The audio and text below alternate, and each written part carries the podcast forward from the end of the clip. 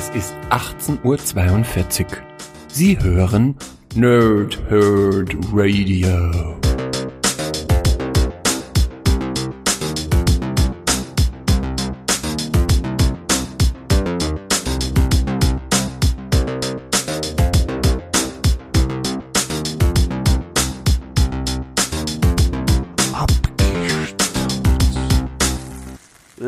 Lange Tage und angenehme Nächte. Mein Name ist Chris und ich spreche gerne in Mikrofone. Wie immer bei Abgestaubt mache ich das nicht alleine, sondern mit dem Gulebis Pamperi, Karfin Zugia, S to the N, Sven. So, Sven, machen wir vielleicht gleich einmal Sprachenraten, damit wir diese Geschichte schon mal erledigt haben. Hallo Chris, hallo liebe Nerds, hallo liebe Nerdsinnen. Es war nicht polnisch. Nee, das war's nicht, da hast du recht. es war einmal Georgisch ähm, und einmal ähm, Hausa. Und bei Hausa, Hausa? da muss ich googeln, ähm, das ist eine ähm, Afro-Asi- afroasiatische Sprache und die wird wohl irgendwie als Handelssprache in äh, Westzentralafrika verwendet. Aha. Genau. Und äh, alle, die Sehr ich jetzt äh, toll beleidigt habe, Entschuldigung. Und alle anderen, Sven, wird sicherlich auch so wie mich interessieren, wie es dir denn so geht. Ja, also im Moment geht's mir gut. Ähm, wir nehmen heute auf am 20. März 2020. Heute ist Ausgangssperre in, beziehungsweise Ausgangsbeschränkung in Bayern verhängt worden. Äh, dank Corona-Infektion und vielen Idioten, die sich nicht an den gesunden Menschenverstand halten und trotzdem da draußen äh, meinen, sie müssen ja ihr, ihr übliches Leben weiterführen. Und genau deswegen sind wir hier, um euch jetzt ein kleines bisschen Freude zu machen. Aber die wichtigere Frage ist, wie geht's dir denn, Chris? Mir geht's auch sehr gut und ähm, ich kann es nur unterschreiben. Ähm, wie gesagt, wie du schon gesagt hast, äh, wir nehmen heute am 20. Äh, 3.2020 auf. Das muss man, glaube ich, in diesen Zeiten ein bisschen mit äh, dazu erwähnen, äh, um das im Kontext sehen zu können, weil sich ja quasi eigentlich täglich oder manchmal hat man den Eindruck stündlich die Sachlage ein bisschen verändert. Ähm, wir möchten jetzt nur kurz einmal über Corona sprechen. Äh, warum? Weil das auch unser Berufsleben und damit auch diesen Podcast sehr beeinflusst hat. Ich arbeite ja in einer Firma, die mehrere ähm, MVZs, also medizinische Versorgungszentren betreibt. Und da war jetzt in den letzter Zeit einiges los. Und äh, dementsprechend ähm, war es nicht so möglich, die Recherche im gewohnten Umfang ähm, abzuhalten, wie ich es gerne möchte, ähm, wie ich es eigentlich gern habe. Und ähm, ja, ich glaube, bei dir war es ähnlich, ne? Ja, also ich arbeite ja auch in einem Medizinprodukteunternehmen und in meiner Abteilung in der Redaktion ähm, sind wir mittlerweile nur noch 50 Prozent. Ähm, ein Kollege ist schon seit Monaten krankgeschrieben wegen was ganz anderem und ja und und und zwei andere haben sich jetzt eben auch abgemeldet, keine Corona-Symptome, aber halt auch bis Anfang April äh, weg vom Fenster. Deswegen sind wir gerade da mit Notbesetzung unterwegs, aber die Firma läuft halt ganz normal weiter. Das heißt, ich werde gerade mit Arbeit zugeschissen von allen Ecken und Enden. Und deswegen war auch meine Recherche ein kleines bisschen rudimentärer als sonst. Ja, das werdet ihr merken. Ähm, oder vielleicht auch nicht. Wenn nicht, dann weiß ich nicht, was das, Das Ganze für ein Zeichen einfach- ist. Ein wunderbarer Freestyle-Podcast über einen wunderbaren Film, einen wunderbaren Charakter. Und ich glaube, das äh, könnte entweder was ganz Furchtbares heute werden oder unglaublich gut, je nachdem. Ey, Leute, nehmt endlich den Staubwedel in die Hand und legt los. Auch nicht vergessen, kreuzt sie nicht. Ja, genug der Vorrede. Wir sprechen heute über Mondmann. Über Jawohl. Mondmann. Der Mondmann ist ein Film, Sven, ne? Das ist richtig. Äh, könnte man fast meinen. Nachdem ich es vorhin schon erwähnt habe. ja, um was geht's denn da so ungefähr? Um einen Mann, der auf dem Mond lebt. Okay. Und, Film ähm, zu Ende. und trifft er dann die Nazis, die auch auf dem Mond leben? Oder? Nee, weil die sind ja nur auf the Dark Side of the Moon. mit Pink Floyd. Dark Side of the Moon. Okay, cool.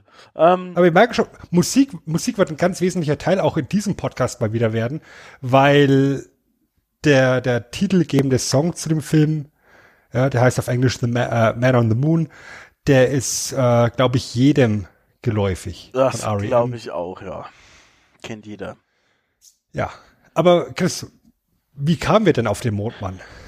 Wie wir darauf kommen? Also äh, grundsätzlich einmal äh, vorweg, wem das gar nichts sagt, das ist ein Film, im Prinzip ein Biopic. Also quasi, er behandelt das Leben von einem Komiker oder ich würde ihn eigentlich eher Künstler nennen, sage ich mal, ähm, Andy Kaufman und ähm, also ein amerikanischer Künstler, Komiker, Sänger, whatever you call him, sagen wir mal Entertainer vielleicht. Ähm, und ich kam, um ehrlich zu sein, glaube ich, über diese Netflix-Doku drauf. Also ähm, die gibt's, weiß ich nicht, seit eineinhalb Jahren oder so oder zwei oder ich habe kein Zeitgefühl mehr. Aber vorher war mir Andy Kaufman, ich habe schon mal den Namen gehört äh, und ich, wenn ich ein Foto gesehen habe, habe ich schon mal, also ich habe ihn schon mal gesehen, aber war mir kein so Begriff und ich habe eigentlich ähm, diese Netflix-Doku geguckt. Ähm, da geht's quasi darum, ein Blick hinter die Kulissen zu den Dreharbeiten zu dem Film. Und man muss sagen, Jim Carrey spielt Andy Kaufman und Andy Kaufman war schon ein sehr exzentrischer, spezieller Typ. Und er hat, er war quasi rund um die Uhr in Andy, Ka also im Andy Kaufman Modus. Er ist jedem äh, beim Dreh auf den Sack gegangen und ähm, man äh, merkt, also das ist sehr interessant, was da los ist in, in dieser Doku. Die war nämlich dann auch, ähm, das Studio hat die verbieten lassen, also die wurde nicht gezeigt damals, ähm, weil sie eben Angst hatten wegen also negativer Publicity, weil das halt alles auch echt extrem schräg war, wie Jim Carrey sich da benommen hat. Weil weil man nicht wollte, dass Jim Carrey wie ein Arschloch rüberkommt. Genau. Und im Endeffekt ist diese Doku gedreht worden, parallel zu den Dreharbeiten des Films.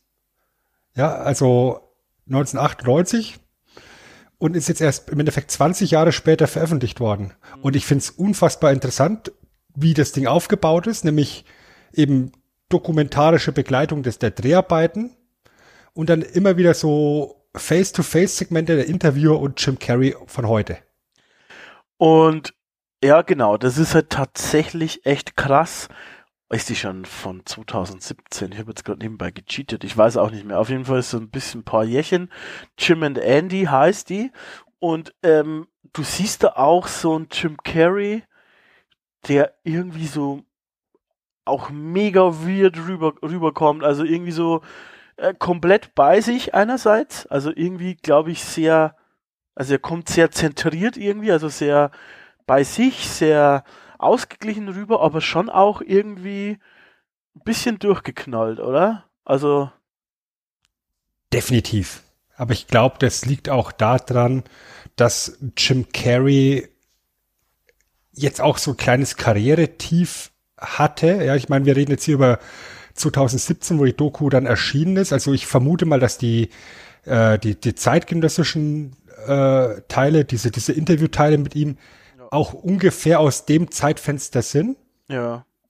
Ja, wo er halt auch echt nicht so Oder war nachgefragt war. Da war er weg, ja, kann man schon so deutlich sagen. Da war er weg im Prinzip. Und ich meine, wir reden hier von einem Mann, der Mitte der 90er zu einem der bestbezahlten Schauspieler Hollywoods hochgeschossen ist, von jetzt auf gleich im Endeffekt. Ja.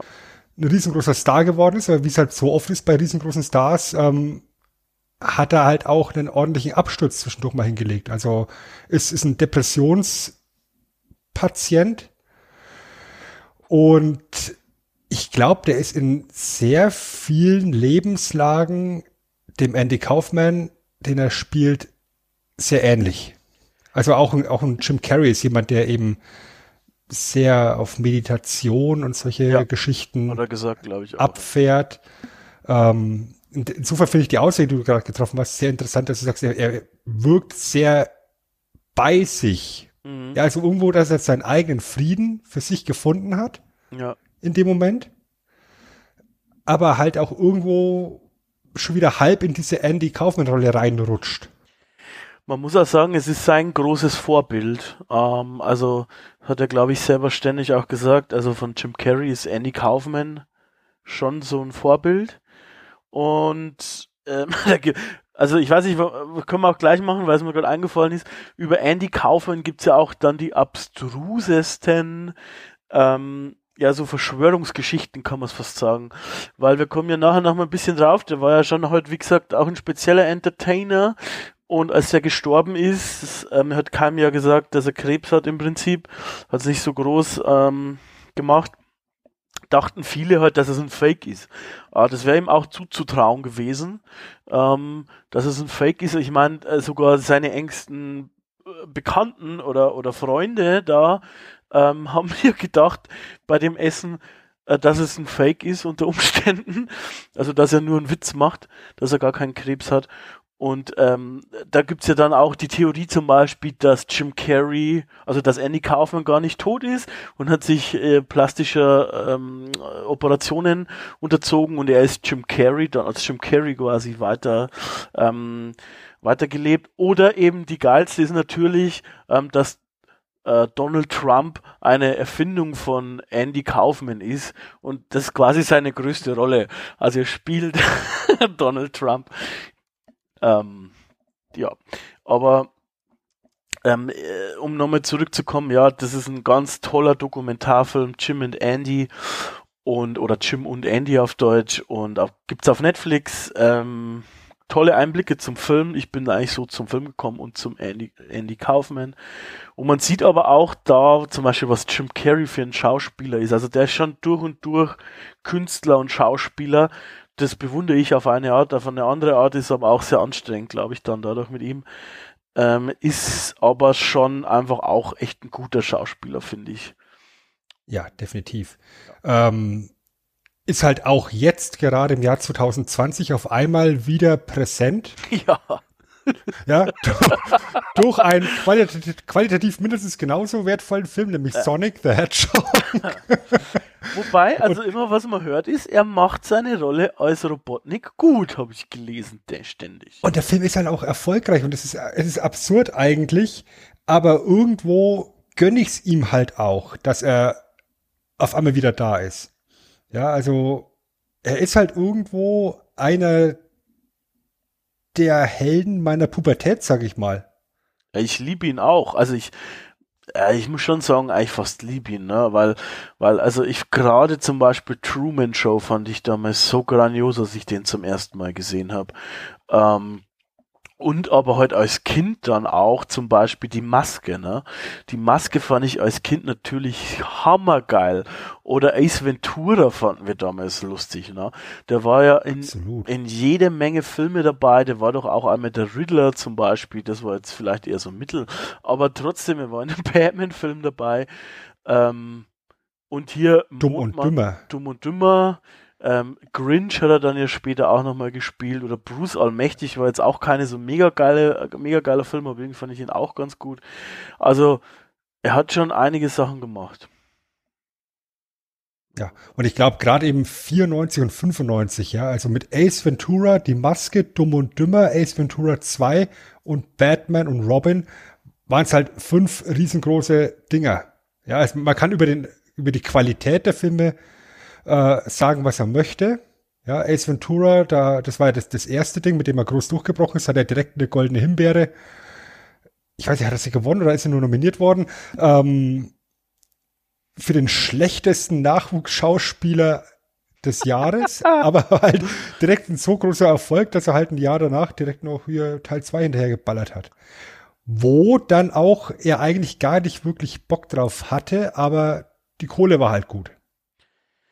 Ja, und, und, ja, und da scheint, da scheinen die, die, die Dreharbeiten auch relativ schwierig gewesen zu sein, was jetzt dann auch wieder so gewisse Parallelen zu Andy Kaufmann herstellt.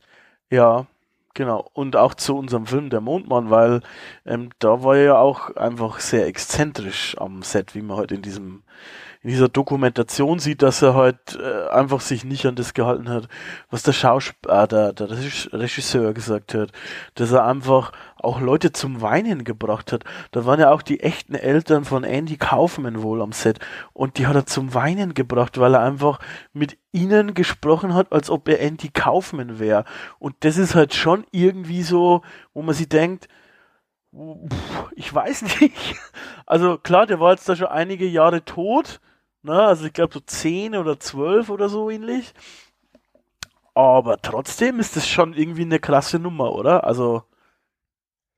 Es ist halt Method Acting bis, bis auf zwölf hochgedreht. Genau, also völlig überdreht. Ja, ja. Und, und ich finde es halt dann auch krass, wenn da die Aussage fällt vom, vom Regisseur Milos Forman, ähm, der total mit seinen Nerven am Ende ist, von dem, wie sich halt Jim Carrey am Set aufführt, als Andy und sagt, ich möchte einfach nur mit Jim sprechen. Ja, genau. Jim ist nicht da. Jim ist nicht da. Das, das, das fand ich so unglaublich faszinierend. Und ich meine, wenn Jim Carrey in die Rolle des Andy Kaufman schlüpft, dann schlüpft er natürlich auch irgendwie auch dann weiter in die Rolle des, des Tony Clifton und dann geht er natürlich jedem doppelt und dreifach auf den Sack. Ja. Ähm, und da finde ich zum Beispiel in, der, in, in, dieser Doku die Szene so geil, wo er meint, dass, dass Tony Clifton dann eben ähm, ähm, äh, im Playboy Mansion erschienen ist auf der Party und dann eben Jim Carrey par parallel dazu. ja. ja, ähm, Gut, äh, also wie gesagt, äh, das ist halt auch eine lustige Parallele eben äh, eigentlich zu Andy Kaufman, der ja diese Figur des Andy, ah, des Andy Clifton, sage ich schon, ähm, das Tony Clifton erfunden hat mit seinem Kumpel und dann halt aber auch immer nie äh, das zugegeben hat und immer so getan hat, dass es eine separate Person ist. Und eigentlich war das auch so, äh, eben halt, wie du gesagt hast, mit Jim Carrey und Andy Kaufman. Ne? Äh, also er hat eigentlich die Person, wenn er Andy Kaufman war, war, war nicht Jim Carrey. Also das halt völlig abstrus eigentlich von außen. Trotzdem halt zum Anschauen interessant, sag ich mal. Mhm. Und ich glaube, die, die interessanteste Parallele, was ich bis dato jetzt nicht wusste, was mir jetzt eben in der Recherche, die ich machen konnte, äh, begegnet ist, ist, dass er am gleichen Tag Geburtstag hat wie Andy Kaufmann, nur halt ja. 13 Jahre später. Mhm, das stimmt wohl. Beide am 17. Januar 19, also beide am 17. Januar geboren, Andy Kaufmann 1949, Jim Carrey 1962. Das ist äh, fast schon zu perfekt. Ja, deshalb, das ist ja heute auch ein Grund, warum sozusagen äh, diese, diese Verschwörungstheorie gibt. Weil die am selben Tag Geburtstag haben. Mhm. Ähm, was man sonst noch vielleicht, um mal von vorne zu beginnen bei dem Film, das ist halt jetzt im Prinzip der Film selbst erzählt im Prinzip das Leben eben von Andy Kaufman nach, kann man so sagen. Ne? Und warte mal, lass, ja. lass mal ganz kurz sagen, wer da, wer da mit bei ist. Also, dass wir einfach mal ein paar Namen in, in, in den Ring werfen. Weil ich meine, wir haben jetzt Jim Carrey erwähnt, klar, das ist der Hauptdarsteller, Regisseur ist Milos Forman. Ähm, Einer flog übers Kuckucksnest, hat der gemacht, glaube genau, ich, als berühmt genau. Das ähm, und dann wird der Steph unglaublich interessant, weil Danny DeVito spielt den Manager von Andy Kaufman, George Shapiro. Ja. Und Courtney Love, die äh, Sängerin der Band Hole und Extra von Kurt Cobain, spielt die Freundin von Jim Carrey, äh, von, von, von Andy Kaufman, äh, Lynn Margulies. Und dann sind haufenweise Schauspieler in dem Film drin, die direkte Wegbegleiter von Andy Kaufman waren und da halt dann irgendwelche Gastrollen spielen. Ja, also zum Beispiel spielt jetzt der, Schau der, der zeitgenössische Schauspieler Paul Giamatti spielt äh, Bob Smuda, den Kumpel von, von Jim Carrey, aber Bob Smuda, der echte Real-Life Bob Smuda, hat auch eine kleine Rolle in, der, in dem Film. Der echte George Shapiro übrigens auch. Der, Ort, der echte George Shapiro zum Beispiel auch. Und, und so viele Leute, die, die in dem Film vorkommen, waren damals eben auch Wegbegleiter von Andy Kaufman. Ähm, ganz am Anfang von dem Film sieht man ja ein, ein Andy Kaufman als Kind, ja. wo er seine kleine Schwester bespaßt. Und dieses Mädchen, was da schauspielert, ist die wenn das möchte ich nicht lügen, die Enkelin von ihm. Echt jetzt? Das habe ich nicht gewusst. Das kann sein, ja. Also er, er hatte, er hatte eine, eine, er hatte nie geheiratet, Andy Kaufmann. Er hat eine, eine uneheliche Tochter. Tochter und deren Tochter ist dieses kleine Mädchen. Also die Ah, spielt im okay. Endeffekt ihre eigene Oma sozusagen. Ah, okay. Das ist, das ist, das ist auch so, so ein Andy Kaufmann eskes Brainfart-Ding, da, da kommst du nicht drauf von selber. Da kommst du nicht drauf, nee. Und Ist ähm, dir gerade was runtergefallen? Ja, gut, musst du nicht gleich irgendwas wegschmeißen, deshalb. Aber, aber was man auch ähm, sagen muss, also wie es halt dann auch äh, beginnt als Sohn, äh, als Kind, sag ich mal, ähm, naja, er, er spricht quasi mit seiner Tapete. Er hat da schon dieses Gen sozusagen wohl oder das Bedürfnis, Leute zu unterhalten und im Fernsehen zu sein, eigentlich, glaube ich, und berühmt zu sein, aber halt schon auch mit seiner eigenen Art. Also er möchte was eigenes. Ne? Er möchte nicht ähm, irgendwie irgendjemand nachmachen, sondern er möchte schon irgendwie seine eigene Mischung irgendwie bringen. Ich, ganz kurz da noch reinhaken. Der, der Film beginnt ja im Endeffekt direkt mit einem Bruch der vierten Wand. Ja, genau. Also Ja, also wieder wo, wo zu, praktisch ganz zu Beginn, ja genau, stimmt. Ja. Ganz, ganz zu Beginn, also noch bevor das losgeht, Ja. haben wir auf, auf, auf so einem schwarz-weißen Bildschirm ein- im Endeffekt Andy Kaufmann, der direkt das Publikum anspricht. Ja. Und ihm sagt, das hier ist ein Film und aus dramaturgischen Gründen wurden ein paar Fakten verändert. Ja. Ja, und, und genau das ist im Endeffekt das, was passiert ist. Also da, da kommen wir vielleicht nachher dann bei, bei den Trivia noch ein bisschen drauf. Ja. Und dann haben wir eben diesen Rückblick ganz kurz in die Jugend, wie er eben sehr zur, äh, zum Unvergnügen seines Vaters versucht, äh, Entertainer zu werden. Ja, und also der, ich meine, äh, um, um da nochmal äh, bei dem, bei der ersten Szene zu bleiben, ich finde, das ist ein Andy Kaufman-Gag irgendwie. Also so, ähm, dass da einer dort steht und, und mit dir spricht, quasi halt die, die, die, die Wand durchbricht und sagt, ähm, ja, okay, äh, da, mir hat aber, der Film hat mir nicht gefallen, er ist jetzt zu Ende. Er ist, er ist, er ist zu Ende. Ihr könnt gehen. Es gibt keinen Film. Dann kommen schon die Credits, es gibt keinen Film. Und solche Sachen hat er gemacht, aber muss sich halt über, überlegen, dass das irgendwie, weiß ich nicht, in den 70er, 80er Jahren war. Das hat irgendwie, glaube ich, zehn Jahre vor seiner Zeit. Jetzt, wenn man sowas macht, ist das ein alter Hut. Aber ähm, Jetzt, wenn man sowas macht, würden wir sofort an Deadpool denken. Genau, aber äh, ich meine, das ist eine Hommage an ihn und das war ja dann eben halt nochmal vorher. Das ist, sind solche Sachen, die er dann eben halt gemacht hat. Und deshalb finde ich, passt das auch. Natürlich geht dann der Film trotzdem los. Ähm, und eben halt mit der Szene, die wir äh, schon erwähnt haben, mit, äh, als Kind. Und im Prinzip machen wir dann, glaube ich, aber schon einen relativ großen Sprung und zwar eben äh, zu seinen ersten Auftritten. Ne? Ja, also wir bekommen im Endeffekt auch gar keine Jahreszahl oder sowas gesagt. Also wir wissen ungefähr, wo wir sind in den 70ern, Ja, aber es wird nie irgendwie so eine Setcard oder sowas reingereicht, was jetzt für ein Zeitsprung war. Wir sehen dann halt einen Erwachsenen, äh, Andy Kaufmann, der in einem Comedy Club einen Auftritt hat und im Endeffekt genau das gleiche Programm dort performt, wie damals eben mit seiner, keine Ahnung, dreijährig, dreijährigen Schwester. genau. Er singt ein Kinderlied, oder? Im Prinzip. Und die Kuh macht Mu.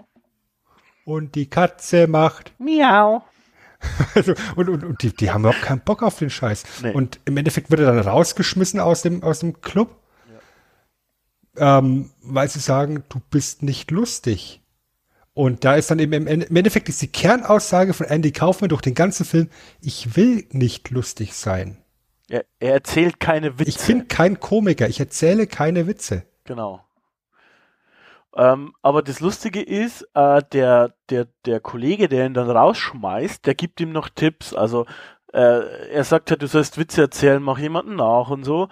Ähm, und da sagt er eben, ich möchte keine Witze machen, aber wir sehen dann quasi beim nächsten Auftritt, dass er das trotzdem annimmt. Also er macht am Anfang sein weirdes Zeug und dann macht er so dieses, äh, macht er quasi eben Präsidenten nach, aber eben halt nicht gut.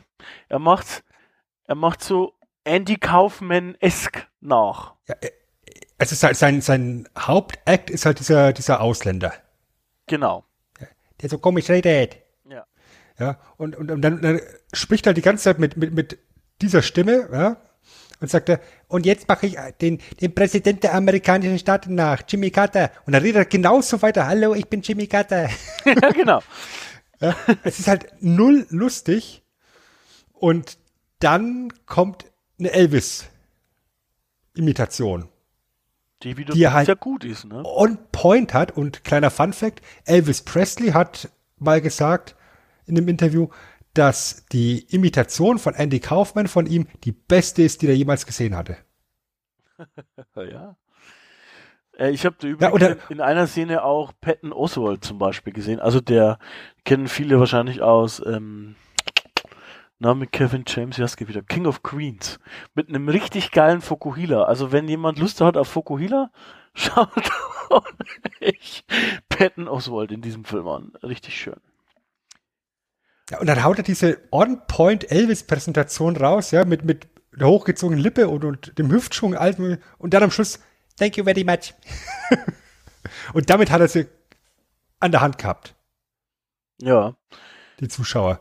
Und da kommt es eben zum Treffen mit George Shapiro, der, der auf ihn zukommt und sagt, du bist interessant und das nimmt er alles nicht ernst, bis er realisiert, da steht George Shapiro vor mir. Und dann gehen die beiden zum Essen und im Endeffekt sagt äh, Andy Kaufman an der Stelle, ich möchte eine eigene Show, ich möchte den Carnegie Hall und ich möchte einfach der geilste überhaupt werden. Ja. Ich möchte berühmt Der werden. allerbeste sein, wie keiner vor mir war. Dum, dum, dum. Ähm, ja, und ähm, dann haben wir eigentlich, glaube ich, schon recht schnell wieder einen Schnitt, weil er quasi in der allerersten Saturday Night Live ähm, Episode, weiß ich nicht, aber Staffel tatsächlich mitwirkt. Und das ist aus Rück, also aus äh, Rückblende zu jetzt ist das schon krass, weil Saturday Night Live ist ja halt diese, dieses Flaggschiff für solche Comedy-Autoren auch, aber auch für solche Schauspieler und so weiter. Da gibt's ganz, ganz, ganz viele berühmte Leute, die dort ähm, quasi eben äh, einer größeren Öffentlichkeit zugänglich äh, wurden. Und Andy Kaufman war da öfter, glaube ich, ähm, halt so ein Zwischenact, so, so, so eine Art Musikact. Aber halt auch hier absolut alternativ wieder sein, sein Auftritt. Ja, er hau- haut halt einen Plattenspieler an und es läuft es, die Titelmelodie aus Mighty Mouse. Ja, Ja, und dann stellt, und er lässt einfach diesen Plattenspieler singen und bei einer einzigen Textzeile, hier I come to save the day, da pantomimi, pantomimisiert er quasi mit. ja. Macht Und der das war's. Playback mit im Prinzip. Genau, macht er Playback mit und, und ansonsten steht er einfach nur da und wartet, bis die zu Ende ist. Das ist, ist ein fantastischer Auftritt. Äh, Das, Ja, ist halt, das ist halt moderne Comedy fast schon, weil, weil, weil du, er hat begriffen, er baut die Rampe, ne? Weil am Anfang steht er einfach so da und du siehst, ähm, dass auch seine Eltern, glaube ich, im Publikum sitzen, das ist ja vor Live-Publikum quasi, und die beginnen schon sich zu schämen, ja, weil, wa- was macht er da? Er macht nichts, es ist nicht lustig. Und, und er hält es aus, ja, er baut diese Rampe auf, er hält es aus, dass es nicht lustig ist. Und dann plötzlich aus dem Nichts, wie du gesagt hast, bei dieser einen kurzen Zeile, macht er das eben richtig übertrieben mit, ähm, macht das Playback, Playback übertrieben mit und das ist halt dann quasi genau dieser, die, dieser Gegensatz, der witzig ist. Also von diesem, oh Gott, ich weiß nicht, ich schäme mich so ein bisschen, was mache ich hier? Zu diesem Mighty Mouse Ding. Das ist halt echt cool und das ist auch ein Auftritt, den man irgendwie schon mal, also den kannte ich vorher irgendwie auch schon und, und, und, und das ist auch gut. Das ist echt gut gemacht, das finde ich immer noch lustig. Mhm, Der ist auch sehr ikonisch tatsächlich. Also parallel hat ihm mal George Shapiro dann eben eine Rolle in Taxi, in der Sitcom Taxi besorgt, wo Andy ja überhaupt nicht begeistert ist, weil er sagt, Sitcoms ist das allerletzte, die, die unterste Form der Unterhaltung. ja, ich meine, das, das, war noch, das war noch lange, lange vor Big Brother und, und Topmodel-Sendungen und Bachelor und den ganzen Scheiß. Fun Fact: George Shapiro war auch, glaube ich, Agent von Seinfeld und hat auch äh, die Sitcom Seinfeld mitproduziert, Okay. um da mal einen Kreis zu Und- schließen.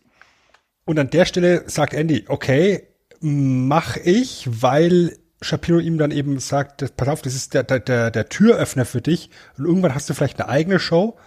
Und Andy sagt, okay, mache ich, aber ich möchte Gastauftritte von Tony Clifton haben. Wer zum Geier ist Tony Clifton? Ja, keiner kennt Tony Clifton, also geht George Shapiro in so eine Lounge ähm, und schaut sich eine Performance an von Tony Clifton und Tony Clifton ist einfach das, alle drei Buchstaben groß geschrieben, mega Arschloch. Ja. Ja, ein unfassbar hässlicher, dicker, vulgärer Lounge-Sänger, der bevor er auf die Bühne kommt, erstmal sagt, alle im Raum müssen die Zigaretten ausmachen und dann kommt er auf die Bühne und raucht.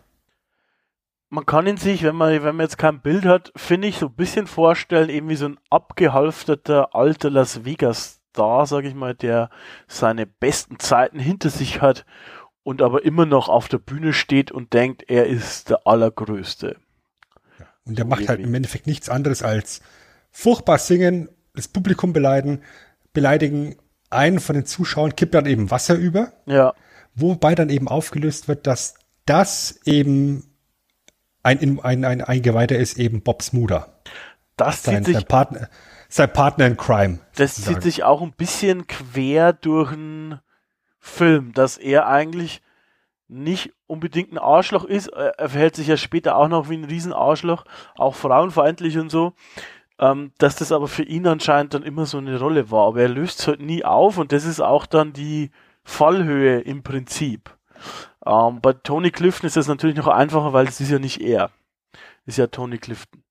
Genau. Und die ganze Idee, die Andy hat mit diesem Tony Clifton Charakter ist, wir müssen den etablieren, dass jeder denkt, es wäre eine reale Person. Und das ist eben auch so ein roter Faden, der sich da durchzieht. Ja, wir sehen parallel dazu, dass ähm, Taxi ein riesengroßer Erfolg ist, dass der Charakter, den Andy da spielt, der Ausländer, also im Endeffekt ist es wieder dieser Ausländer, den er auf der Bühne schon performt hat, der heißt Latka. Deshalb wird er auch gecastet, ne? Also haben wir, glaube ich, eh gesagt, genau. aber es geht darum, das dass er diesen Ausländer spielt. Also ist von vornherein so gedacht. Wobei diese, diese Ausländerfigur tatsächlich unglaublich intelligent angelegt ist, weil der mit einer psychischen Störung auch im Endeffekt ähm, versehen ist und deswegen äh, auch in andere Charaktere reinrutschen kann. Mhm. Ja, also das, das geht in dem Film ein kleines bisschen unter. Das habe ich jetzt in der, in der Recherche zu Taxi noch ein bisschen rausgefunden, dass eben Andy Kaufmann sich da tatsächlich so ein Hintertürchen geschaffen hat, um eben auch mal eine andere Rolle noch mit, mit reinzubekommen. Taxi war ja auch unglaublich erfolgreich, also das muss man sagen. Ja. Aber eben Kaufmann selber total unzufrieden damit. Danny DeVito hat auch Aber mitgespielt in Taxi übrigens. Das ist auch so, also hier gibt es immer mehrere Kreise, die irgendwie geschlossen werden. Mhm. Und was man eben auch sieht, ist, dass in dem ganzen Film immer so eine gewisse Kluft ist zwischen dem, was das Publikum von Andy Kaufman erwartet und dem, was Andy Kaufman seinem Publikum bieten möchte. Weil er sich halt auch nicht als Comedian sieht, sondern offiziell als Sing and Dance Artist. Genau. Und, ja, und sie erwarten aber von ihm einen schnellen Lacher. Und den schnellen Lacher bekommst du von ihm nicht. Er möchte auch immer, also was er schon eben hat, ist irgendwie man kann sagen, also über das Niveau vielleicht sprechen, was er, was er da so ansetzt, aber er hat schon irgendwie so einen eigenen künstlerischen Anspruch an sich. Also er hat schon Vorstellungen, die er zusammen mit seinem Kumpel da immer irgendwie durchdiskutiert, was er witzig findet. Und ähm, eben halt dann auch, was er umsetzen möchte. Und das ist halt, wenn das Publikum Bock hat auf den Ausländer, ja, macht den Ausländer, ähm, dann hat er ganz sicher keinen Bock drauf. Und er möchte nicht reduziert werden auf eine Figur. Und da gibt's ja auch diesen berühmten Auftritt, den ich auch vorher schon mal gesehen habe. Ähm, da ist er dann schon bei Taxi, äh, dass eben, ich weiß gar nicht, ist das im College? War das im College, dieser berühmte Auftritt? Ja, sowas, ja. Ich glaube mhm. schon. Äh, wo dann eben auch Judge Shapiro, also sein Agent, so eine College-Tour ähm, organisiert, ähm, weil Andy Kaufmanns Ziel ist ja dann auch, dass er Werbung für sich macht, damit er dann eine eigene ABC-Show noch bekommt und so. Die hat er zwar schon im Deal drin, so eine kleine, aber ich glaube, er möchte dann eine größere auch und die Carnegie Hall, Carnegie Hall.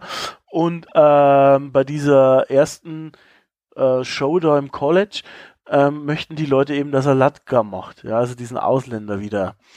Und sie brüllen ihn förmlich an, sodass er sein eigentliches Programm nicht durchziehen kann. Und dann macht er was Großartiges. Nämlich, er nimmt sich The Great Gatsby, das Buch, und beginnt daraus vorzulesen einfach. Und als die Leute ähm, brüllen und ihn fast schon beschimpfen, am Anfang lachen sie noch, aber dann wird es halt ein bisschen unangenehmer, macht er plötzlich dann neben ihm den Plattenspieler an, so ein Grammophon. Er, er fragt, wollt ihr lieber eine Platte hören? Genau, wollt ihr lieber eine ja, Platte Ja, hören? wir wollen eine Platte hören. Also jeder denkt natürlich, es kommt Mighty Mouse, ne? Ähm, aber was kommt? The Great Gatsby wird vorgelesen. Von ihm. Richtig gut. Und er zieht's einfach dann durch. Ne? Er liest einfach komplett wirklich The Great Das Gatsby Buch. vor. Das ganze fucking Buch. ähm, richtig. Ja, und ihm geht's im Endeffekt nicht darum, dass die Leute lachen. Ihm geht's darum, die Leute im Endeffekt zu manipulieren. ja. Er möchte sie emotional an die Eier packen. Sven. Er möchte einfach, er möchte einfach, dass die Leute Emotionen zeigen, egal ob sie jetzt lachen, weil, weil sie ihn lustig finden, ob sie weinen, ob sie sich aufregen, ob sie angewidert sind. Er möchte echte Emotionen haben. Und das, also heutzutage im, im, im Neudeutschen würde man sagen, er, möchte triggern. Ja, und, und ah, wie du schon gesagt hast, also er, für ihn ist das, glaube ich, dann auch für sich selber, das glaube ich, sagt er auch einmal, die größte Unterhaltung, dass er eben halt diese Emotionen rausziehen kann. Also äh, ist ja dann auch später, als er dann Wrestling macht, ähm, ist er ja eigentlich auch ein Bösewicht. Und Natürlich. ihm ist es eigentlich wurscht, ob er jetzt gut oder böse ist. Nur am Ende ist es dann nicht ganz egal, weil er hätte schon gern seine, seine Show und so. Das ist natürlich als Bösewicht schwieriger. Ähm, aber an sich möchte er eigentlich nur die Reaktionen ziehen. Genau. Und im Endeffekt ist es so, dass das er dann eben auch Tony Clifton eben ein Taxi reinbringt und als Tony Clifton sich dort so aufführt am Set, dass Tony Clifton vom Set entfernt wird, medienwirksam natürlich, ähm, und damit ist im Endeffekt dieser, dieser, ja, dieser, dieser Zweifel geschaffen, wer zum Geier ist Tony Clifton, ist es vielleicht am Ende doch eine reale Person. Was halt dann auch noch bestärkt wird, wenn du dann eben den Auftritt siehst von Tony Clifton, wo er halt auf der Bühne steht und, und sein Programm runter, runtereiert und auf einmal ist Andy Kaufman hinter ihm an den Kongas. Ja, das, das haben sich die beiden, also Bob Zemuda und, und Annie Kaufman, äh, so geil ausgemacht, weil äh, viele findige Dudes wollten dann halt nicht mehr den Preis für Andy Kaufman bezahlen beim Buchen, weil er war schon sehr beliebt, bei, vor allem bei den Jüngern. Und die haben sich gedacht, wir buchen einfach Tony Clifton. Ja, da kommt dann schon ähm, Andy Kaufman auch zustande. Und da gab es dann eben halt ein paar so Auftritte, die du beschreibst. Und da ist dann eben Bob Zemuda, Zemuda ähm, ähm, sein Kumpel, der glaube ich auch bis heute noch ab und zu als Tony Clifton auftritt, oder zumindest bis vor ein paar Jahren noch, äh, Tony Clifton. Und man sieht Andy Kaufman dann eben halt neben ihm. Und äh, das ist halt auch so, so, eigentlich so modern und so krass, weil äh, eigentlich endet dann dieser Auftritt, auch da im Film, immer auf einer schlechten Note, weil er schmeißt Andy Kaufman raus und im Prinzip gewinnt, sage ich mal in Anführungsstrichen, dann der Bösewicht auf der Bühne. Es ist ja dann nicht so, dass das Publikum zufrieden ist, sondern die buhen dann eigentlich Tony Clifton aus. Und so endet die Show. Also du gehst nicht auf eine High Note, sage ich mal, sondern eher auf eine Low Note dann. Absolut. Es ist absolut, was, was er sagt, das ist mein Auftritt und du verpisst dich jetzt hier. Und das ist dann eben auch dann praktisch der, der fliegende Wechsel hin zu Andy Kaufman, dem Wrestler. Also Andy Kaufman ist Wrestling-Fan ähm, und sagt, da hätte er auch richtig Bock drauf. Aber, also und dann meinte ihm sein Kumpel, du hast doch überhaupt nicht den Körper, um gegen diese Typen da anzutreten. Das sagt er, ja, wieso soll ich denn gegen Typen antreten? Und das ist dann natürlich ähm, wahrscheinlich der Auftritt oder die, die Geschichte, die mir dann eben am, am ehesten eben als, als, als äh, mit, mit Andy Kaufmann im, im äh, Gedächtnis ist, ist eben tatsächlich Andy Kaufman, der Wrestler, der dann sagt, ich kämpfe nur gegen Frauen. Da muss man sagen. Da gibt er halt, da oh. gibt er halt einen, einen unfassbar chauvinistischen Macho-Drecksack wieder. Ja, das in Zeiten, als gerade die Frauenbewegung am Aufstieg war und Frauen ihrer Rolle in der Gesellschaft immer bewusster geworden sind, kommt halt dann er raus als dieses chauvinistische Schwein. Und äh, ja, also ihr Frauen, ihr macht echt viele Sachen richtig gut. Ihr könnt super putzen und kochen und Kinder kriegen, aber Wrestling. Nein. Äh. Ähm, äh, es fällt halt dann, also wir sehen dann schon auch, dass zum Beispiel die erste da, die er da besiegt, ähm, dass das eine Schauspielerin oder auf jeden Fall engagiert war, das sehen wir dann am Ende. Das wäre dann auch seine Freundin. Ähm, also das ist ja dann auch quasi äh, gestellt, sage ich mal. Also wir sehen das dann schon auch, dass das dann ausgemacht ist und er dann halt nicht wirklich, sage ich mal, ähm, wildfremde Frauen wohl herausfordert oder so, sondern das schon Entertainment ist. Aber er löst es halt nie auf oder so. Dementsprechend ist eigentlich diese Kunstfigur, dieses ja, das, das, das Arschloch immer in der öffentlichen Wahrnehmung ähm, immer er auch. Und das führt halt dann schon auch zu Problemen. Dazwischen, was ich erwähnen wollte, dazwischen war oder auch schon Andys Funhouse gemacht. Ich glaube, das war da irgendwie dazwischen. Das ist so eine kleine, ganz kleine Sendung, die eben Teil des Deals war mit ABC, mit dem großen Fernsehsender, äh, weil er bei Taxi mitmacht und da hatte er Kontrolle. Ähm, und äh, äh ja, bei einer Episode, oder das war halt auch seine, seine, ähm, seine Vorstellung von Humor, die glaube ich waren immer nur zehn Minuten oder so, also auf jeden Fall sehr kurz. Und da war halt einmal so eine Episode drin, furchtbar langweiliger Puppenhumor, irgendwas.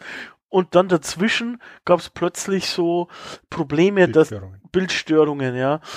Und die waren aber halt eingebaut. Und da haben sich jede Menge Leute beschwert beim Sender, äh, was das denn soll.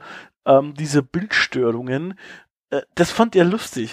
Also das war halt so seine Art von Humor. Und das ist eigentlich ultramodern, wenn du mich fragst. Weil er, weil er eben da wieder in dem Bereich ist, das, das Publikum zu manipulieren. Ja, er sagt, die Leute haben diese Bildstörung, sie stehen auf, sie gehen zu ihrem Fernseher vor, ja, wir haben noch nicht die Zeiten von Fernbedienungen, ne? Ja, ja. zu ihrem Fernseher, sie spielen an dem Fernseher rum, sie hauen vielleicht mal drauf und nach zehn Sekunden ist der ganze Spuk vorbei. Das ist übrigens im Film auch geil gelöst, weil du siehst dann nämlich der Schnitt und dann siehst du halt die Besprechung mit, mit George Shapiro, also seinem Manager, und mit den ABC-Bossen oder weiß ich nicht, Manager. Und dann geht einer von den dicken Managern zum Fernseher und klopft drauf. Ach, genau das, was, was, was, was, was Kaufmann will. Die sagen, ja. das ist doch nicht lustig. Wir wollen doch gar nicht, dass die Zuschauer aufstehen. Die sollen sitzen bleiben und unser Produkt weiter konsumieren. Ja, und ja. da ist eben dieser, dieser, dieser Widerspruch zwischen der Kunst, die Andy Kaufmann anbieten möchte und dem wirtschaftlichen Interesse, was, das, was der Fernsehsender hat. Ja. Ähm, ja, es ist, ist dann auch relativ schnell wieder abgesetzt worden aber wie gesagt, die, die Wrestling-Geschichte, die ist, die ist ordentlich weitergelaufen. Ähm, ist immer weiter hochgekocht. Ähm, hat sich, er hat sich ja dann zum Intergender Wrestling Champion ernannt. Was dann dazu führt, dass in, in einem von den Matches, wo er eben gegen eine Frau, also seine Freundin dort wieder äh, kämpfen soll, Jerry Lawler eingreift, den Wrestling-Fans ja durchaus kennen. Ja. auch ja, heute der noch King, übrigens. Ja, auch heute noch, ja, der, der, der King of Memphis, King Cherry Lawler, der Andy Kaufmann eben herausfordert und sagt, du bist, kämpf doch mal gegen echte Männer und mach doch mal einen echten Kampf, nicht nur gegen Frauen. Und das wird wunderbar aufgebaut. Das er macht die Rampe, dann, er macht die Rampe. Die Ramme. Ah, die Ramme, Entschuldigung, ja. Ja, es, es kommt dann eben zu diesem großen Match zwischen Cherry Lawler und ähm, Andy Kaufman bei dem halt auch hier wieder Andy das Publikum aufheizt bis zum geht nicht mehr. Er wird mit, mit Getränken beworfen, seine, seine Eltern sitzen in der ersten Reihe und schämen sich so, möchten einfach nur heimgehen und er kocht die Fans einfach hoch, bis, ähm, bis er halt von Lawler seine ersten paar Aktionen kassiert und dann eben die Ramme oder die wie man es halt ja. im Englischen sagen würde, den Piledriver kassiert, den illegalen Move. Deswegen gewinnt übrigens auch ähm, Andy Kaufman dieses Match durch Disqualifikation. Aber er bleibt regungslos liegen. Mhm. Ja, und ähm, es wird dann halt dann auch da aufgespielt, dass Lawler ihm am Genick verletzt hat. Und im Endeffekt, wenn, wenn man jetzt dann eben die, äh, die Auflösung sich äh, betrachtet, ja, es gab eine kleine Verletzung dabei bei Andy Kaufman, aber halt natürlich deutlich weniger schlimm als das, was man eben hier dargestellt hat. Man hat es halt wirklich auch hier wieder bis zum Erbrechen hoch stilisiert. Da gab es die, die Szene, wie Andy Kaufman und Jerry Lawler sich bei David Letterman in der Talkshow getroffen haben. Ja. Eigentlich sollte das Ganze da beigelegt werden. Statt dass es noch mehr eskaliert. Ja, Andy Kaufman äh, kam, also der war, kam, ging raus, kam wieder rein, hat ihn weiter beschimpft und so. Hat er ihm nicht auch Wasser ins Gesicht geschüttet? Kaffee. Oder Kaffee, genau, Kaffee. Ja. Ähm, und, und, und er trägt dann immer diese Halskrause ja, ja. und äh, es kocht halt zwischen den beiden immer weiter hoch, bis halt Lawler ihn sprichwörtlich aus dem Stuhl ohrfeigt. Und Andy Kaufman springt dann auf und sagt, ich verklag dich, haut eine F-Bombe nach der anderen raus. ja, und, und ähm, da um Querverweis zu, zu der Dokumentation vom Anfang zu geben, äh, da behauptet ja auch äh, Jerry Lawler immer wieder, dass das abgesprochen war und Jim Carrey als Andy Kaufman macht ihn aber, also äh, macht ihn ständig fertig und, und beschimpft ihn, die prügeln sich ja auch fast. Ähm, ist auch irgendwie krass. Lawler hat auch gemeint, ähm, ich weiß nicht, ob es im Rahmen der Doku war oder einem Interview danach, ähm, dass er Carrie härter geschlagen hat als Kaufmann damals. ja, kann ich mir vorstellen. Weil er es weil, weil, weil er verdient hat, weil er und Kaufmann eben im Real Life tatsächlich Freunde waren und das Ganze eben äh, alles abgesprochen war. Ja, Kai Fabian gefällt das. Aber eben Carrie das Ganze wohl scheinbar ein bisschen zu ernst genommen hat. Naja, gut. Laut Cherry Lawler. Ja, kann man jetzt im Nachhinein immer schwierig sagen, aber ich, also, wenn, wenn, wenn das alles so stimmt, ich denke auch, dass eher abgesprochen war natürlich. Also, ähm, und vielleicht hat Andy Kaufman da immer ein bisschen dazu improvisiert, aber an sich war das sicher nicht, nicht ähm, falsch. Ich fand zum Beispiel den Bart von Jerry Lawler richtig geil. Ich finde es halt auch super interessant, ähm, erstens, dass Jerry Lawler sich da selber gespielt hat. Ja. Und es tatsächlich schafft, eben einigermaßen wie das 20 Jahre jüngere Ich ähm, von sich selber auszusehen. So, so, so einigermaßen. Ja, kann ich nicht beurteilen, ja, ich mein, ehrlich gesagt. Die moderne Medizin macht es halt möglich heutzutage. ähm, Schönen Gruß an die Irishman übrigens. Und ich finde es auch sehr interessant zu sehen, wie die beiden dann eben oder wie, wie du im ersten, im ersten Augenblick nur Jim Carrey, also Andy, Andy Kaufman und George Shapiro siehst, wie sie zusammensitzen und das Ganze besprechen, die Auswirkungen und dann eben die Kamera rübergeht. Was sagst du dazu, Cherry? Ja. Ist ja ganz friedlich daneben. Ja. Ja, wie sie überlegen, ja, und jetzt können wir das und das und das machen und hier machen wir dann so weiter. Und dann ist allerdings die Konsequenz aus den ganzen Wrestling-Auftritten, dass die Popularität von Andy Kaufman so drunter gelitten hat, dass er aus Saturday Night Live rausfliegt, aus seiner Meditationsgruppe rausfliegt, weil er eben das Publikum und seine Mitmenschen so gut manipuliert hat, dass sie ihm das alles komplett abkaufen. Diesen bei, bei Saturday Night Live möchte ich noch dazu fügen, ähm, dass die sogar einen Poll gemacht haben. Also da mussten die Zuschauer anrufen äh, und äh, konnten dafür abstimmen, ob sie sozusagen äh, der Meinung sind, dass ähm, er da bleiben darf oder ob er gehen soll. Und dann haben dann sogar die Zuschauer eben gesagt, nein, wir möchten ihn nicht mehr sehen. Und ich glaube, was ihn persönlich echt getroffen hat, war eben halt der Rausschmiss aus der Meditationsgruppe. Ja die, die glaube ich, die hat er gebraucht. Der war da so ein großer Anhänger von der Meditationsart, die ich gerade spontan vergessen habe. Aber da musstest, also der war da je, jedes Jahr auf so einer, auf so einem Seminar oder, oder Lehrgang, sage ich jetzt mal, und da wurde er rausgeschmissen. Mhm. Es ist auch so, dass ähm, bei diesem Rauswurf aus Saturday Night Live, ja, wie gesagt, die Zuschauer entscheiden durften über, über eine äh, Abstimmung, aber die ganzen anderen Teilnehmer von Saturday Night Live, unter anderem auch Eddie Murphy zum Beispiel, haben in ihren Werbeeinspielern oder ihren, ich nenne es einfach mal Wahlprogrammen, sich immer für Andy Kaufman ausgesprochen. Und man hat auch versucht, das ein kleines bisschen zu manipulieren, dass zum Beispiel die Telefonnummer, die für äh, den Verbleib von Andy Kaufman angerufen werden sollte, die ist halt in normaler Geschwindigkeit durchgesagt worden und die für einen Rausschmiss in etwas schnellerer Geschwindigkeit, dass man nicht so schnell mitschreiben kann. ja. Aber hat alles nichts gebracht. Der Kerl hat so dermaßen verschissen gehabt bei den, bei den Zuschauern, dass er eben raus war aus dem Laden. Und dann kommt im Endeffekt auch schon sehr schnell, dass äh, sein persönliches Leben, sein privates Leben zusammenbricht, in dem Moment, in dem eben die Krebsdiagnose kommt. Er das seinen engsten Vertrauten offenbart ja. und im ersten Moment glaubt ihm keiner. Weil er einfach so oft die Leute manipuliert und es im Endeffekt genau sein Humor wäre, äh, hier eine Krebserkrankung vorzutäuschen. Ja dass ihm keiner glaubt. Das ist, und ich finde, ich finde es bei seinen unmittelbaren Vertrauten, also wie Shapiro, Bob Smuda, seine Freundin, schon heftig, die Reaktion am Anfang. Aber als dann eben die Eltern gezeigt werden und die Schwester und die sagen, ja, das ist doch sowieso nur ein Stunt, der, der, der, der Arzt hat doch nicht mal richtige Schuhe an. Das ist doch auch nur ein Schauspieler. Das ist schon übel, wenn die, wenn die eigene Familie ihm dann nicht glaubt. Ja, wobei ich, ähm, äh, das ist eine Definitionssache Familie. Ich glaube, seine echte Familie, zumindest laut Film, ist halt, sind halt Shapiro, Smuda und seine Freundin. Ähm, und die glauben ja am, am, am Anfang auch nicht so, aber dann, dann doch recht schnell.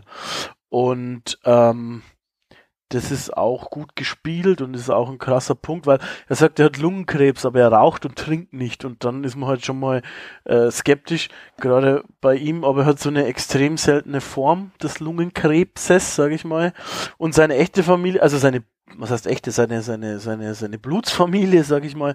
Ähm, ich weiß nicht, ob er die so oft sieht, ähm, aber die sind halt natürlich auch von seinen, naja, von seinen Jokes geschädigt und so. Und dementsprechend glauben die ihm nicht. Und du hast da natürlich schon recht, dass es am Ende des Tages schon heftig ist, wenn du es irgendwie anscheinend an irgendeinem Punkt mal so krass überdreht hast, dass die die nicht mehr glauben äh, bei so einer krassen Sache. Weil das sowas macht man ja eigentlich nicht aus Spaß und schon gar nicht in irgendeiner, dass man Schauspieler engagiert und so. Ne? Schon heftig. Aber es zeigt halt auch, dass es eben so gelebt hat, dass man es ihm halt zutraut.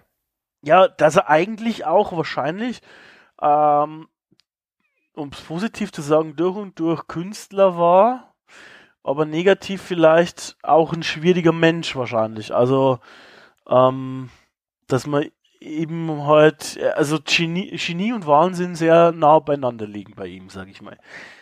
Genau, und das ist ja im Endeffekt auch eine von den ersten Aussagen, die George Shapiro zu ihm sagt. Also, entweder sind sie komplett durchgedreht oder ein Genie? Ja, wahrscheinlich beides. Wahrscheinlich beides. Und in diesem ersten Gespräch ist ja eben auch der Wunsch von Jim, von, von, von Andy Kaufman, er möchte irgendwann in der Carnegie Hall auftreten. Und das ist dann im Endeffekt hier im Film die, die das dargestellte Karriere-Highlight, dass er eben diese Show bekommt in der Carnegie Hall, wo im Endeffekt alles auffährt, was du dir vorstellen kannst. Ja, also äh, die, die, diese Rentnerin Schauspielerin, diese über 90-Jährige, ja. äh, die, die aus unserem alten Schwarz-Weiß-Film da ein, reinholt. Showgirls, das, die, die, die Oma tanzt rum, simuliert einen Herzinfarkt, er kommt als indianischer Wunderheiler rein, wiederbelebt sie. Äh, der Weihnachtsmann kommt reingeflogen. Ja, also er macht er alles.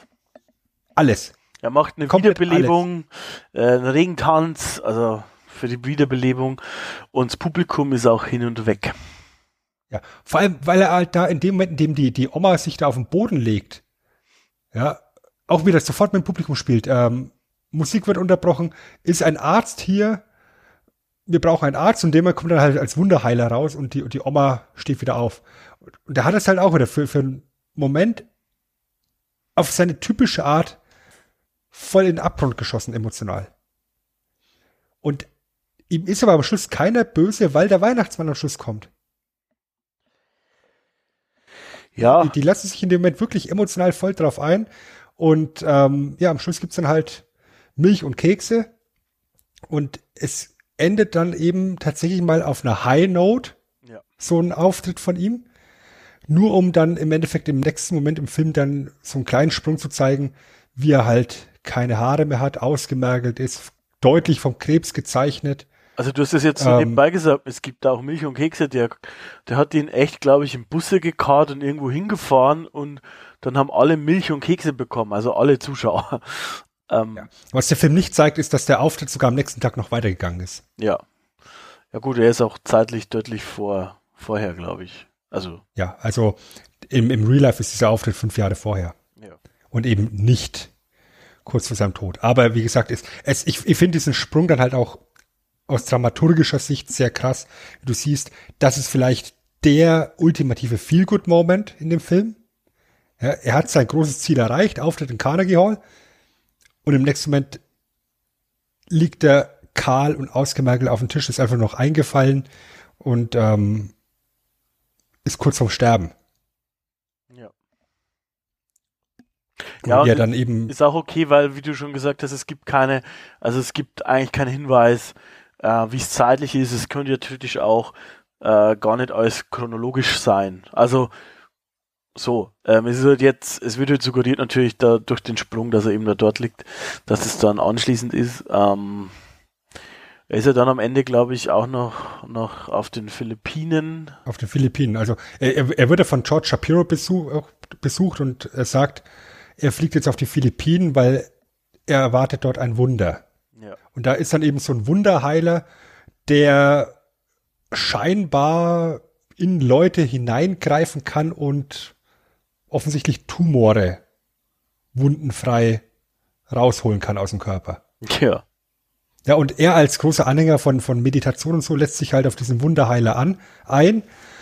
Und ich, ich, ich finde es, ich finde es auch eine unfassbar starke Szene, wie er dann eben auf dem Tisch liegt, ja, nackt und dann zu dem Wunderheiler rüber guckt, der wäscht sich die Hände und dann siehst du aus seiner Perspektive raus, dass dieses ganze Blut, was da ähm, für die, für die äh, Patienten von außen sichtbar ist, aus irgendwelchen, to was waren es, totes Scampi oder sowas? Ja, ja, irgend sowas. Also, also Fischreste äh, sind und ist im Endeffekt ein Betrüger, dieser Wunderheiler.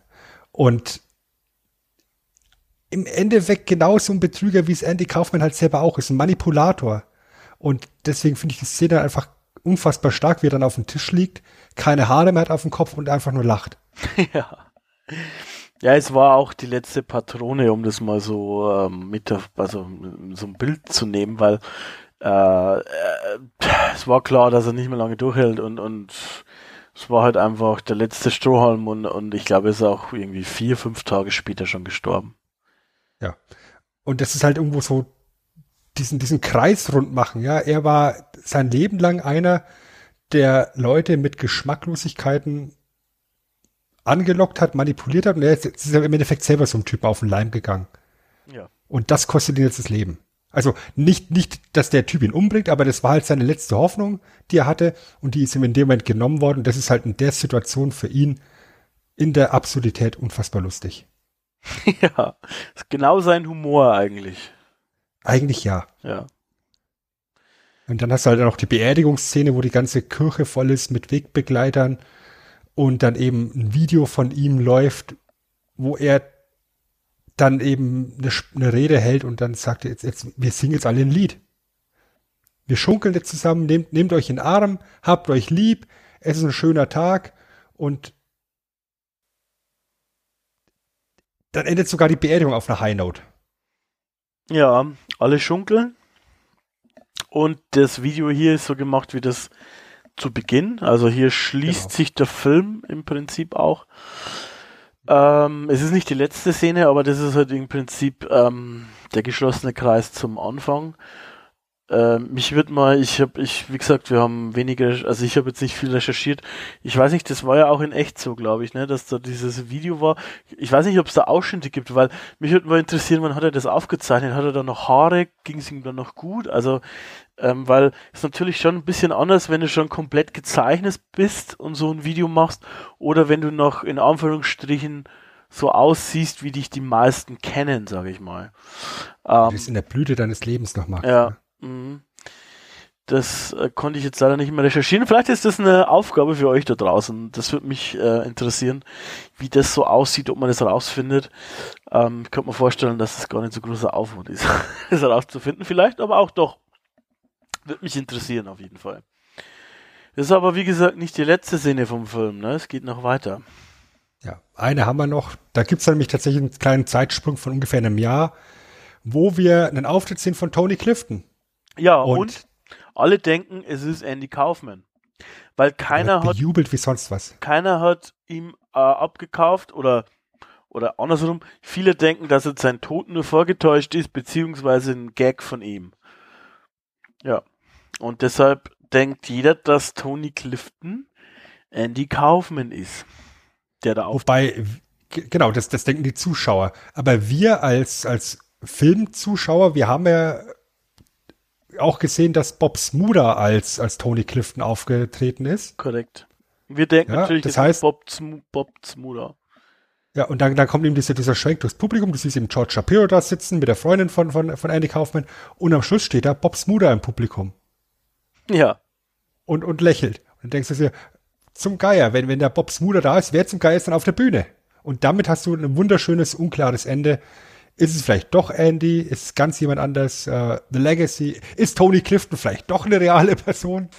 Also, ich sag mal so. Ähm, ich bin kein Anhänger von Verschwörungstheorien, aber wenn es irgendeinen Künstler gibt, der glaubwürdig seinen Tod vortäuscht und dann vielleicht, weil er die Schnauze voll hat, irgendwo lebt und keine Ahnung, dann ist es fucking Andy Kaufman. ähm, das möchte der Film auch suggeri suggerieren, glaube ich, am Ende. Ganz genau. Ähm, das, ist, das ist ein unberechenbarer Künstler, der im Endeffekt nur nach seiner eigenen Pfeife tanzt. Ja. Und das sind eigentlich dann auch die geilsten Künstler, weil es sind die, die polarisieren und das möchtest du eigentlich von geiler Kunst haben, ähm, die dich dann vielleicht zum Nachdenken bringt oder zum Lachen oder eben eine andere Emotion weckt. Aber das schaffst du halt nicht normalerweise ohne anzuecken. Ähm, dementsprechend, ja. Und dann ist natürlich dann der Fade-Out äh, und wir hören R.E.M's Man on the Moon. Ein Lied, was R.E.M. eben zu Ehren von Andy Kaufman geschrieben haben und das musste eigentlich in diesen Film rein und ist dann eben im Endeffekt auch der Namensgeber geworden für den Film. Ja. Gibt ein paar Künstler, die sich von Andy Kaufman beeinflussen haben lassen. Gibt auch mehr Lieder, aber ähm, ja, ist tatsächlich ähm, ein sehr besonderer Künstler. Leider war das äh, ganze, der ganze Film wirtschaftlich nicht so erfolgreich. Kann man nee, sagen. Leider nicht. Also für, für ein Budget für 82 Millionen und ich meine, da ist wahrscheinlich das meiste dann als Gehalt für Jim Carrey draufgegangen. Ja. Waren halt ungefähr 47 Millionen Einspielergebnis. Ein wirtschaftlicher Flop. Und ich finde es wirklich interessant, wenn du dir jetzt so ein bisschen die, die Kritiken durchliest der Film selber wird sehr gemischt wahrgenommen. Also gibt es Leute, die sagen, es ist der größte Scheiß überhaupt. Es ist beliebig. Ähm, andere sagen, es ist ein wahnsinns intensiver Film. Wo sich aber alle einig sind, ist, dass Jim Carrey herausragend ist in dem Ding. Ja.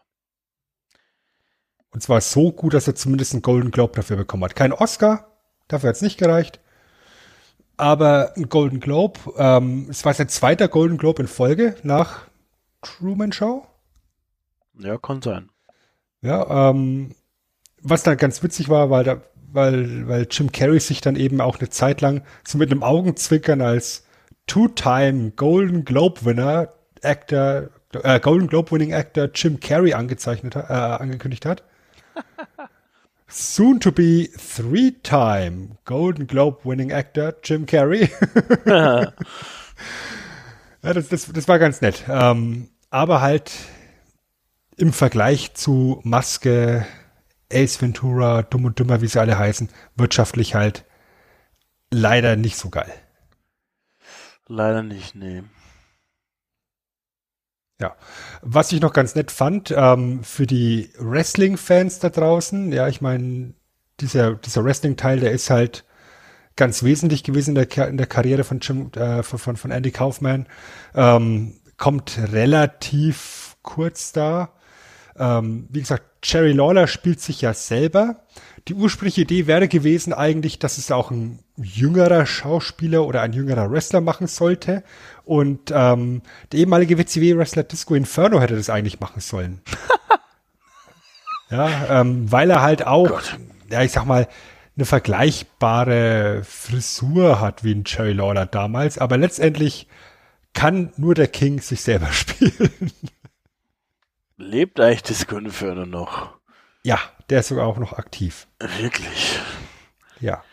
Heider nein. Genauso wie eigentlich auch ähm, erst ganz spät in der Produktion klar geworden ist, dass Jim Carrey die Rolle des, des Andy Kaufman spielen soll, weil ähm, das Studio sich nicht klar war, wollen wir Carrey oder nehmen wir Edward Norton?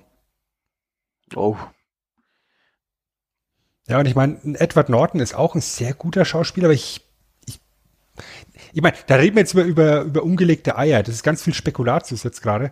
Ähm, ich weiß nicht, ob ein Edward Norton die Performance so abgeliefert hätte. Er ist ein toller Typ, aber ich weiß nicht, ob das so in der Art funktioniert. Kann man sich jetzt ganz schlecht vorstellen, ehrlich gesagt, weil ähm, schon auch also Edward Norton ist ein super Schauspieler, aber diese Andy Kaufman äh, beziehungsweise das Nachspielen erfordert schon auch so eine Portion Überdrehtheit, finde ich.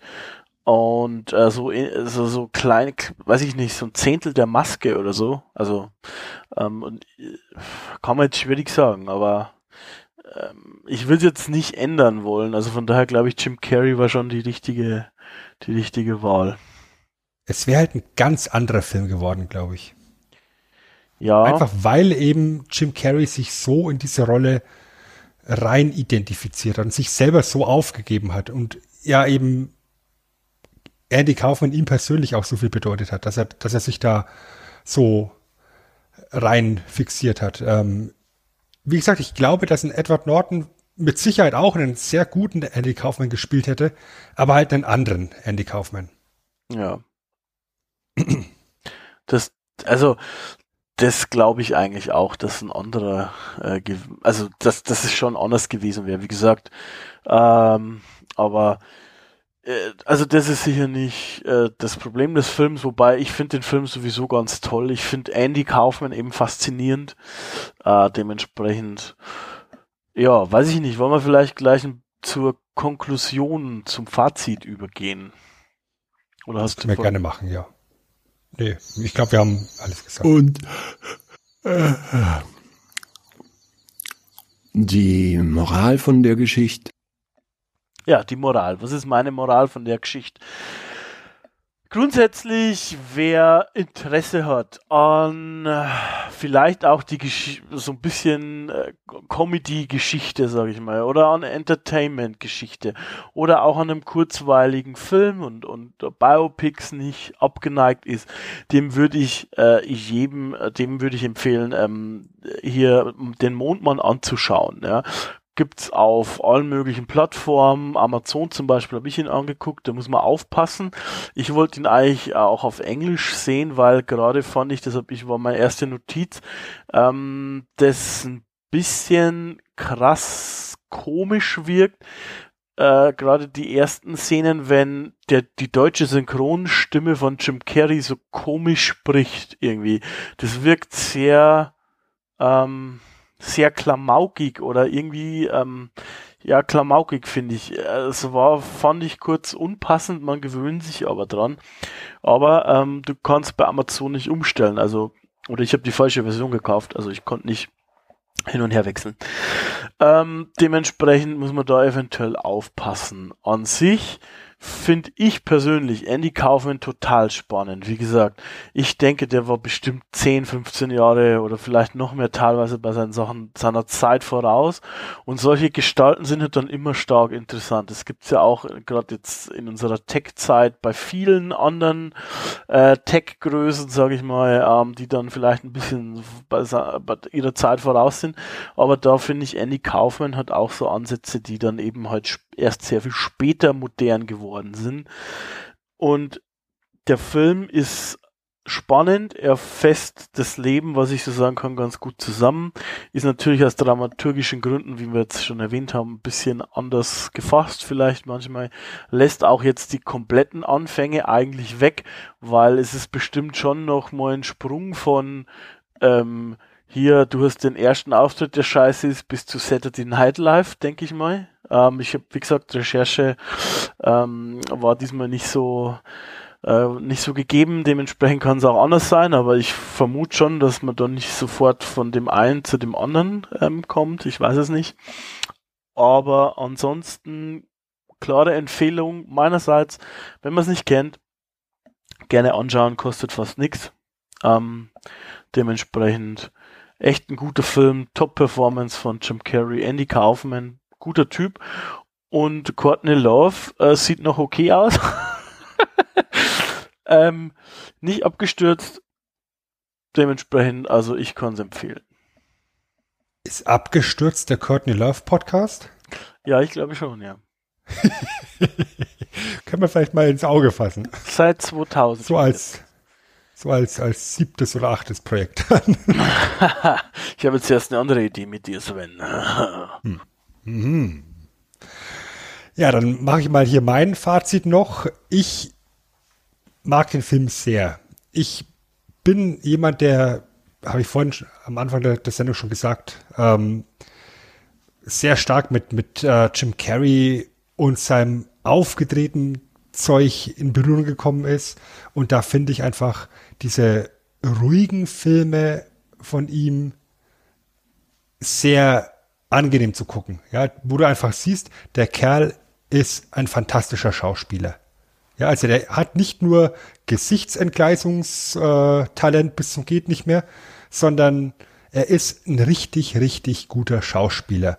Und ich glaube, der Film ist natürlich hier aus dramaturgischen Gründen ein kleines bisschen eben verhollywoodisiert, aber er gibt dir schon mal einen groben Überblick, what Andy Kaufman is all about.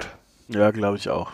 Ja, und wenn du dann für dich beschließt, okay, das könnte was für mich sein, dann öffnet die, die Büchse der Pandora, geht auf YouTube und sucht nach Andy Kaufman und da findet ihr so viele Sketche von ihm und, und äh, Schnipsel von ihm. Dann habt ihr, glaube ich, sehr viel Spaß an dem Charakter. Ja, der Film ist da für mich persönlich auch so ein Türöffner. Es ist eine, eine Ehrerbietung an einen Künstler, ich sage bewusst nicht Comedian, es ist ein Künstler, wie Chris sagt, der seiner Zeit weit voraus war, der in Deutschland so gut wie komplett unbekannt ist. Ja. ja, vielleicht sind wir da jetzt auch so ein kleines bisschen der Türöffner für euch, dass ihr euch mal ähm, was Neues anguckt. Es sind natürlich Sketche von vor 30 Jahren, 40 Jahren, 50 Jahren. Who ja, cares? wollte gerade sagen, 30 klang nicht. Ja, who, who cares? ja, ähm, es, ja, ich, in meinem Kopf ist immer noch 2000. Ja. Ähm, ja. Ist egal, weißt du, echte Kunst ist zeitlos. Und Aber wie gesagt, wenn du überlegst, wie alt das schon ist, wie krass das jetzt immer noch funktionieren würde oder es immer noch teilweise modern wäre, das ist abgefahren. Ja, und ich, ich finde diesen Mighty Mouse Auftritt unglaublich stark, aber ich finde den, den Great Gatsby Auftritt tatsächlich ja. noch umso stärker, weil er da halt komplett Ringelpiez fährt mit den, mit, mit den Zuschauern. Ja, möchtet ihr eine Schallplatte hören? Ja! Ge genau so könntest du heute jemanden auf die Bühne stellen, der das genau das gleiche macht und es würde immer noch funktionieren. Gerade diese ja? Geschichte ist ultramodern, finde ich, weil du gerade ja. dem Publikum eigentlich äh, verweigerst, äh, dass sie äh, ihre High Note bekommen und du eben halt sie eigentlich provozierst. Und das ist eigentlich äh, eher eine, eine neumodische Erscheinung, glaube ich. Was brillant gewesen wäre, wär, wär, wenn er den Auftritt dann nach der kompletten Lesung des Great Gatsby noch, noch mit Thank you very much beendet hätte. ja. Weißt du, wenn er dann den drei Hanseln, die dann noch im Publikum sitzen, ja. ihr, ihr, ihr High Note gibt. Das, das wäre lustig gewesen, ja, genau. ja, genau wie es eingangs eben in diesem Prolog, in dem Schwarz-Weiß-Prolog gesagt wird. So, die anderen sind jetzt gegangen und wir, sie, die jetzt noch da sind und ich, wir schauen uns jetzt meine Geschichte an. Also wie gesagt, ich finde den Film künstlerisch echt, echt stark und ähm, möchte ihn eigentlich jeden ans Herz legen.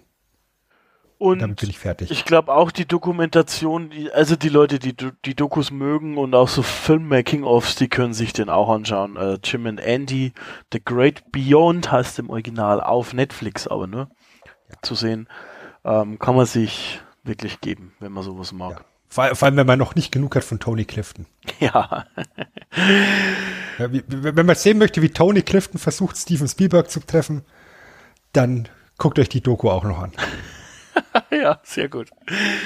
So, im Prinzip, was ist jetzt zum Film? Wir haben noch ein paar kleine Pünktchen. Einmal habe ich was Spezielles, weil ähm, ab und zu haben wir so kleine interne Dinge und ähm, es ist so, wir sind eine, mittlerweile äh, zwar kleine, aber doch eine kleine Community geworden. Vielleicht gibt es jemanden da draußen, äh, der zuhört und der Lust hat, unsere Social Media Präsenz mit zu betreuen. Ähm, warum das Ganze? Ich selbst habe nicht so viel Zeit, Sven auch nicht. Ähm, vielleicht gibt es jemanden, der sowieso auf Facebook, Twitter, Instagram abhängt und sagt, naja gut, dann poste ich heute hier noch Svens Penis. Ähm, ist ja auch egal, wenn ich schon da bin. Dementsprechend gerne das ist einfach. Ein kleines Bild. Ist ein kleines Bild. Gerne einfach bei mir äh, melden. Ähm, vielleicht ernst gemeine Sachen können gerne E-Mail schreiben, chris at abgestaubt-podcast.de oder halt wiederum in den Show Notes seht ihr meine ganzen Social Media Links, Twitter, Facebook, sogar Xbox, Playstation, keine Ahnung. Also in den Show Notes findet ihr auf jeden Fall einen Weg, mich zu erreichen. Einfach gerne melden, falls ihr Bock habt. Ähm, würde mich freuen, das wird uns entlasten auf jeden Fall. Gut. So, jetzt kommen wir zum Ende. Sven, es war mir ein inneres Blumenpflücken. Mit oh, das dir, schon lange nicht mehr gehört. Mit dir diesen Podcast machen zu dürfen. Ja, Magst du dich war mir ebenfalls ein inneres Blumenpflücken, mit mir diesen Podcast machen zu dürfen. ja, dann sage ich als allererstes mal vielen Dank, Chris, Vielen Dank euch da draußen fürs Zuhören. Wenn ihr euch melden möchtet mit Feedback, dann macht es gerne auf den üblichen Kanälen. Die gibt der euch auch gleich nochmal mit Sicherheit in der Zusammenfassung. Ich mache das, was ich jetzt hier immer mache. Ich mache den Schrank auf, ich hänge unseren Staubwedel wieder rein. Da liegt jetzt zudem mit dem Poker-Rap darüber hinaus. Da liegt ein Obduktionsbericht, auf dem steht Fatality. Ein transformierbarer Toaster steht in der Ecke eine Bananenstauder, die man da hingehängt. Und äh, weil Andy Kaufman das bestimmt gefallen hat, hänge ich heute nichts rein. Ah, das gefällt mir. Das ist Andy Kaufman-like. Haben einfach eine, eine leere Sache da. Ja, gut. So. Und ansonsten sage ich einfach mal Danke und äh, bis zum nächsten Mal. Bleibt gesund. Und falls ihr da draußen uns unterstützen wollt, könnt ihr uns, äh, wie vorhin schon erwähnt, entweder zum Beispiel als Social Media Managerin unterstützen oder eben auch abseits von den Bewertungen auf den üblichen Portalen gerne mit der üblichen heiligen Dreifaltigkeit im Jedi-Zeitalter unterstützen. Und zwar mit Kommentieren, Liken sharen. Wenn euch diese Episode eben gefallen hat, falls nicht, auch egal, weitersagen einfach. Ähm, dann werden wir immer größer und das Ziel der Weltherrschaft rückt näher. Zu guter Letzt möchte ich euch noch gerne auf den besten deutschen Wrestling Podcast hinweisen. Das ist Wrestling Talk Radio. Und ich möchte euch auch aufs Morgenradio hinweisen. Das ist nämlich der Podcast von unserem Sprecher Oliver Wunderlich. Vielen Dank, Oliver. So, und unser Matze, unser Chef von Wrestling Talk Radio und von Nerdhurt Radio, also von den ganzen Radios, die ihr hören müsst, der macht auch noch Comic Reviews hier im Nerdhurt Radio und die sind auch immer einen Blick wert und da ist teilweise Blick wert wörtlich gemeint, denn er macht auch Videos auf YouTube, da sieht man ihn auch. Er ist wunderschön anzuschauen, Sven, oder? Also man muss ihn einfach mal gesehen haben. Ja, ist ein Anblick für die Götter. Ein Anblick für die Götter. Ein Anblick für die Götter bist auch du, mein Lieber. Ähm, wie gesagt, war mir ein inneres Blumenpflücken, diese Episode mit dir machen zu dürfen. Vielen Dank fürs Zuhören da draußen.